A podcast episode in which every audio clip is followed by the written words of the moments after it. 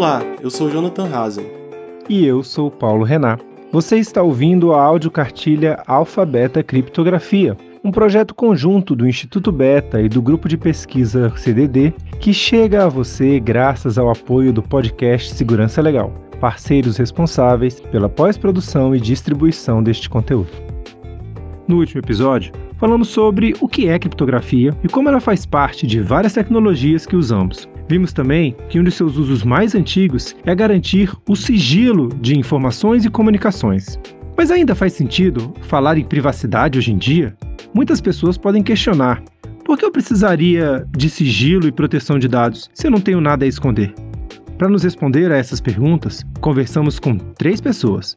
Vamos conversar com o convidado Diego Machado, pesquisador do Instituto de Referência Internet e Sociedade, que vai nos apresentar um panorama de como a ideia de privacidade se desenvolveu e por que ela continua relevante.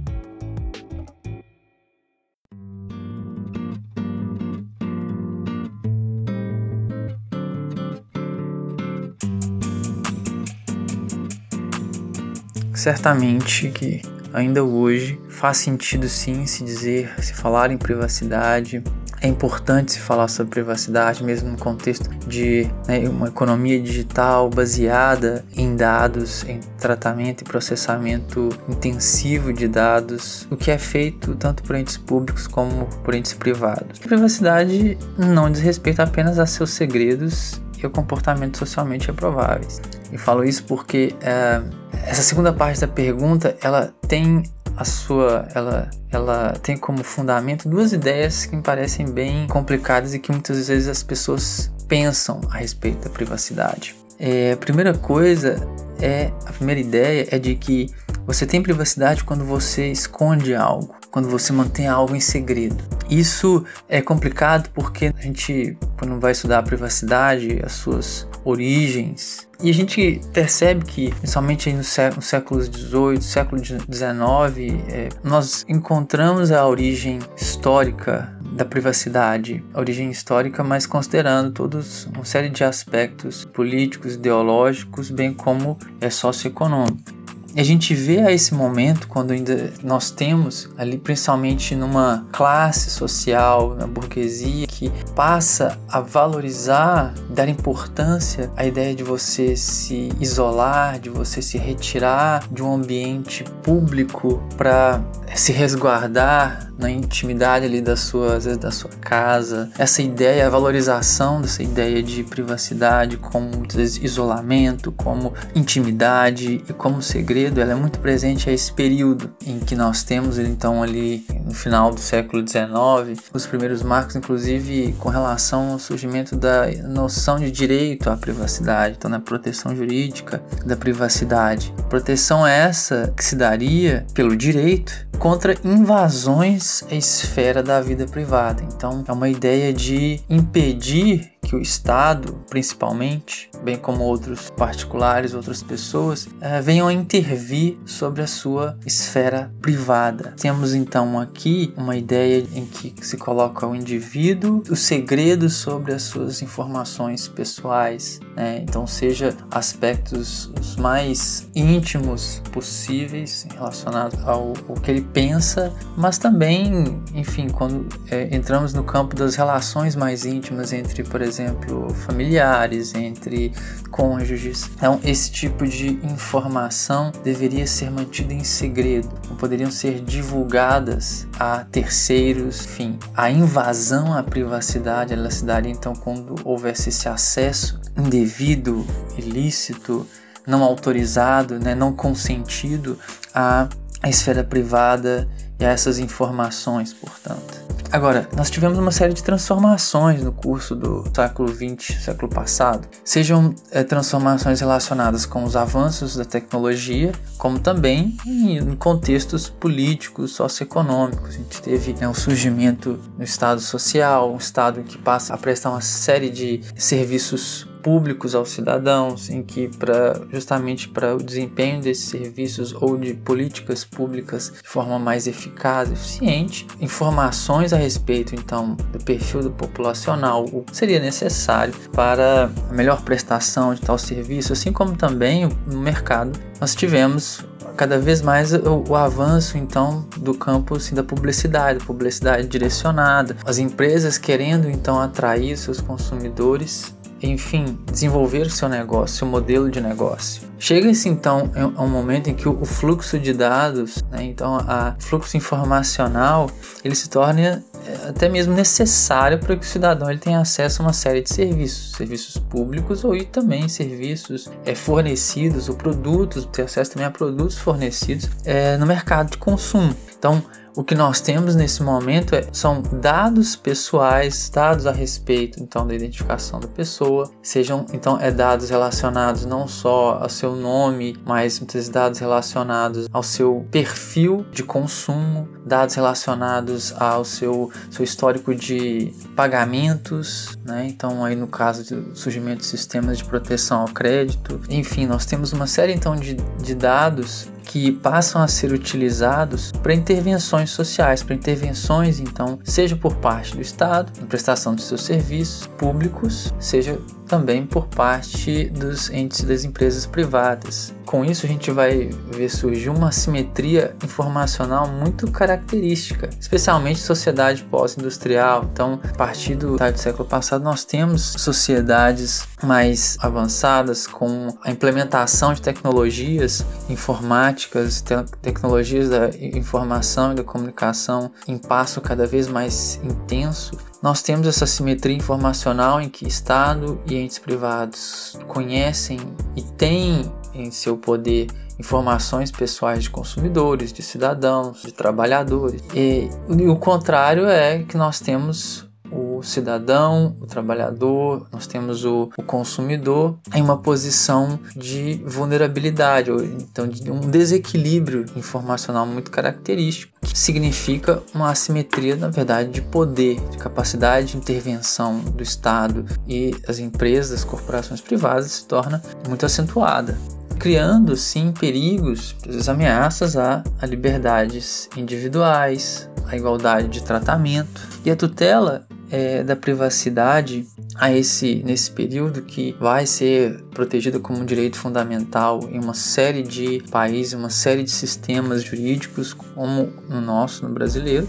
E num determinado momento, então principalmente a partir da década de 1970, século passado, nós temos o desenvolvimento da noção de privacidade de modo a compreender o conceito de proteção de dados pessoais. Então, mais do que apenas proteger segredo, a gente quer proteger o indivíduo, conferindo a ele, conferindo a pessoas grupos certa capacidade de controle sobre as próprias informações. Então, o que nós temos e passamos hoje, inclusive a verificar, é que quando, por exemplo, a gente usa lá uma rede social, a gente divulga algum tipo de informação, compartilha algum tipo de notícia, a gente curte uma determinada publicação, a gente faz uma certa postagem, nós sempre estamos é, gerando informações a nosso respeito, é, data points a nosso respeito e que o Facebook, por exemplo, ou alguma outra rede social pode utilizar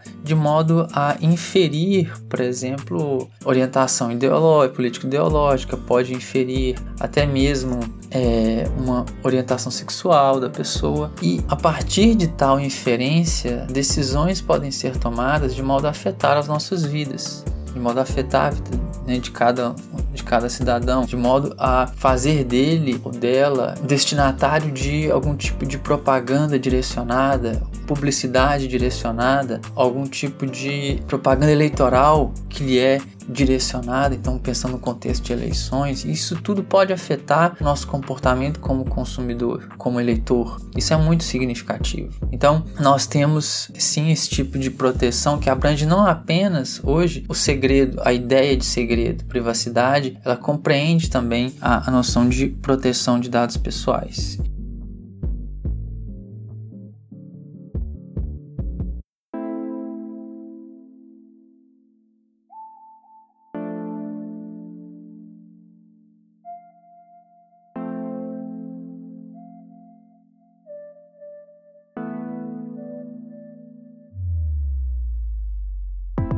Agora, vamos ouvir o nosso segundo convidado, Christian Perrone, pesquisador vinculado ao ITS Rio, Instituto de Tecnologia e Sociedade do Rio de Janeiro.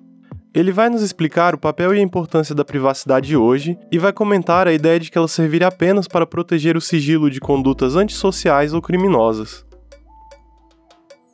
Acho que para a gente começar a falar sobre esse tema, a gente tem que enfrentar o elefante na sala, né? Ou seja, será que vale a pena ainda falar em privacidade nos dias de hoje? Nós temos tanta vigilância, tantos sistemas como, sei lá, Facebook, Google, uh, etc., que estão captando nossos dados pessoais em tamanha quantidade, será que a gente ainda faz sentido de falar em privacidade? E eu gosto de pensar na fala do Mark Zuckerberg. Ele falou em 2010 que privacidade estava morta, né? que já não era mais uma norma social, que ninguém mais se importava. Mas aí vem, menos de 10 anos depois, agora em 2019, ele diz olha, o futuro é privado. Por que vocês acham que é isso? É porque o simples fato de você dizer que você não, não tem nada que esconder não faz com que você não tenha mais uma necessidade de privacidade. A ideia de não ter nada o que esconder, na verdade, é uma falsa impressão, uma concepção errada sobre o que efetivamente a vigilância faz na nossa vida. Imagina o que é você ter a sua vida toda à mostra. Imagina você estar no banho e estar à mostra. Imagina você no seu sono estar à mostra. Imagina por que você cobre o seu corpo. Existem uma série de fatores que nos levam a ter um espaço que seja nosso, um espaço extremamente privado. E o fato de você não ter, o simples fato de você não ter privacidade, já tem um, efeito psicológico que é extremamente inibidor das nossas experiências, do nosso desenvolvimento como pessoas, desenvolvimento pessoal, da nossa capacidade de experimentar. Quem nunca chegou na sua adolescência e esteve em casa e começou a experimentar com roupas, experimentar com cabelo, experimentar com opções, experimentar com tipo, N quantidade de coisas? Esse espaço privado é um espaço justamente de desenvolvimento, de criação da sua própria personalidade, de algo que seja extremamente íntimo. Além disso, existe um elemento também de segurança. Você não quer que todas as pessoas saibam qual é o seu endereço, que saibam exatamente toda a sua rotina, não sabem exatamente quais são as, as suas informações pessoais. Então, sim, faz sentido falar em privacidade, até porque tem certas quantidades de informação que não estão disponíveis para todas as pessoas. E aí a questão que vem é qual é a função da criptografia nesse tipo de coisa? Criptografia, na realidade, ela serve para, de alguma forma, resguardar e garantir que nós tenhamos um certo grau de privacidade em alguns determinados pontos. Seja, quando a gente está trocando informações, quando a gente está trocando mensagens, quando a gente está acessando a nossa conta bancária. Na verdade, a criptografia nada mais é do que a ideia de um controle você controla quem vai poder ter acesso a um certo tipo de informação. Só pode ter acesso aquela pessoa que tenha a chave criptográfica para poder ter acesso a essa informação. Imagina, voltando também de novo à mesma informação de quando a gente era adolescente. Não sei vocês, eu tive uma fase que efetivamente eu tinha muitos pensamentos pessoais e eu tinha o meu, o meu diário pessoal que todas as noites eu ia lá escrever. Eu sei, eu sei, é super clichê, super cursi, mas é parte da adolescência, né? E eu não queria que qualquer pessoa tivesse acesso muito menos pessoas que fossem próximos a mim, por exemplo, meus pais. Então, esse diário eu guardava dentro de uma gaveta fechada a chave. A criptografia nada mais é do que uma certa gaveta fechada a chave, que somente algumas pessoas podem ter acesso àquele diário. Então, a criptografia ela serve muito, ela é muito importante para justamente garantir, ou pelo menos de alguma forma salvaguardar que só aquelas pessoas que nós permitimos tenham acesso àquilo que nós queremos que elas tenham, tenham acesso. É, e é uma série de coisas complexas na nossa vida que nós às vezes não queremos mostrar, como por exemplo os nossos planos diários, o que nós queremos fazer no futuro, inclusive, por exemplo, a nossa própria sexualidade, o que, é que a gente quer que todas as pessoas tenham acesso, ou então questões relacionadas à nossa saúde. Nós não queremos que todas as pessoas saibam qual é o tipo de possíveis doenças que nós temos, ou então coisas que não temos, ou necessidades. E também tem questões de nossos gostos e valores. Para isso tudo, nós temos que encontrar maneiras de utilizar a criptografia de uma maneira saudável, que realmente nos ajude a resguardar essa esfera de privacidade que nós temos na nossa vida.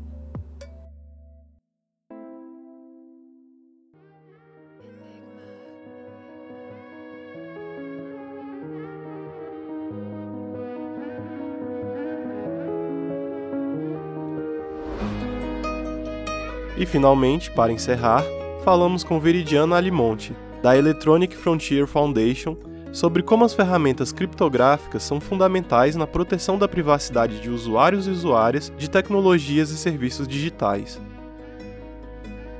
A segurança nas comunicações e no armazenamento de informações é um exemplo claro de como a sociedade pode ser impactada coletivamente. Criptografia é um tema-chave que demonstra a interação vital, a complementaridade entre privacidade e segurança, e não oposição, como muitas vezes fazem parecer. A criptografia protege a privacidade dos usuários e, com isso, protege a segurança dos usuários. É, e isso porque ela tem atributos fundamentais que são relevantes em diferentes aspectos. Então, o mais conhecido, claro, é a confidencialidade, né? A criptografia ela garante que o acesso ao conteúdo de uma mensagem, pensando na comunicação em fluxo, mas também em relação ao conteúdo de dados armazenados, fique restrito às partes autorizadas a acessar aquele conteúdo. Por exemplo, é, a criptografia deve ser um elemento fundamental na, no armazenamento de exames online, por exemplo, né? Exames médicos que ficam na nuvem de um hospital. É, imagina os prejuízos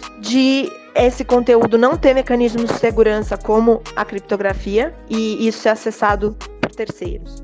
Outro atributo da criptografia é a integridade garante que a mensagem que foi enviada ou o conteúdo armazenado ele não seja modificado sem autorização. Isso é fundamental, por exemplo, para evitar fraudes ou evitar uma outra série de problemas que podem vir de modificação de conteúdos de dados ou de mensagens. Também outro atributo é a autenticidade, permite identificar com segurança a origem da informação, que de fato aquela informação veio da fonte que você imagina, ou seja, veio, é, é de fato uma comunicação do seu banco, é de fato uma comunicação da sua empresa e não um terceiro querendo te enganar para obter, por exemplo, seus dados de forma fraudulenta. E o não repúdio, também é um atributo, previne que alguém negue o envio ou recebimento de uma mensagem. As nossas comunicações, pensando na comunicação em fluxo, elas passam pelos mais variados intermediários na internet. Passa pela sua empresa de telecomunicações, pela aplicação que você usa, pelos cabos, às vezes que viajam por diferentes países, dependendo do fluxo, né, ou, do caminho que os, que os pacotes vão fazer para chegar no destino. Enfim, e sem criptografia a gente fica vulnerável às diferentes empresas no caminho, é, inclusive aos diferentes estados que podem estar no caminho e a terceiros que podem interceptar esse tráfego. A criptografia, como eu falava nos exemplos, né, ela, ela previne fraudes, roubo de dados, previne perseguição a jornalistas e ativistas na medida em que protege o conteúdo da comunicação que é necessária à atividade deles, também protege autoridades de investigação, discutindo medidas sigilosas por meio de aplicativos de comunicação, por exemplo, ou em relação a como são armazenados as evidências ou os conteúdos que se obtêm a partir dessa investigação. Nas transações financeiras online, a criptografia é aquele cadeado que aparece no seu navegador. Uma garantia de que as informações bancárias que você está fornecendo vão ser transmitidas de forma segura e para a instituição para a qual de fato você quer transmitir. Em relação aos dados armazenados, ela mitiga danos de vazamento de banco de dados, por exemplo, né, cada vez mais frequentes. Se aqueles que acessaram os dados não puderem entender o seu conteúdo, protege também o conteúdo que está armazenado nos dispositivos, como fotos, mensagens de celular, se o dispositivo, claro, for criptografado, em caso desse celular, por exemplo, ser roubado. E aí, por tudo isso, a proteção da privacidade desses dados sejam armazenados, seja quando você está se comunicando com alguém em fluxo, é justamente a proteção da segurança desses dados e dos efeitos danosos que podem ter se essa segurança e essa privacidade não existirem. Nesse sentido, soluções que enfraquecem a, a criptografia não ampliam a nossa segurança, como às vezes pode parecer, mas ao contrário, elas ampliam a nossa vulnerabilidade diante de uma série de agentes mal intencionados que, sem as devidas autorizações, sem os devidos processos, podem ter acesso a uma série de informações justamente para terem atitudes ilegais ilícitas em relação a nós, seja por roubo de identidade, fraude, entre outros. Então, é dessa forma que ela protege não só a privacidade, mas também a segurança.